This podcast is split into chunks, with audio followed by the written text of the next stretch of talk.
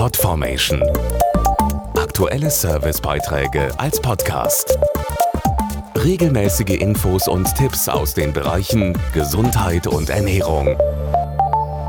Australien, Südamerika oder Skandinavien. Tolle Urlaubsziele und vielleicht geht es für Sie in dieser Reisesaison ja auch dahin. Stefanie Haag jedenfalls war schon da. Sie hat Wanderungen auf 5000 Meter Höhe und spannende Mountainbike-Touren unternommen.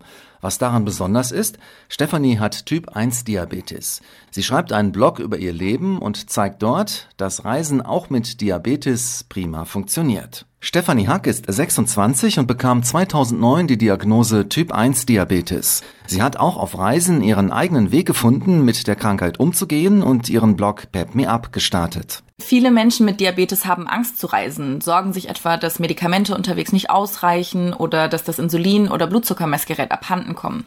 Natürlich ist Reisen mit Diabetes immer eine Herausforderung, aber für mich persönlich funktioniert es super. Auch das zeige ich auf meinem Blog. Entscheidend ist eine gute Vorbereitung. Dabei hilft zum Beispiel die Diabetes Airline Checkliste von Ascensia Diabetes Care mit den wichtigsten Infos für Flugreisende. Ich habe immer einen Plan B parat, also zum Beispiel Einwegspritzen oder Ersatzpens im Gepäck.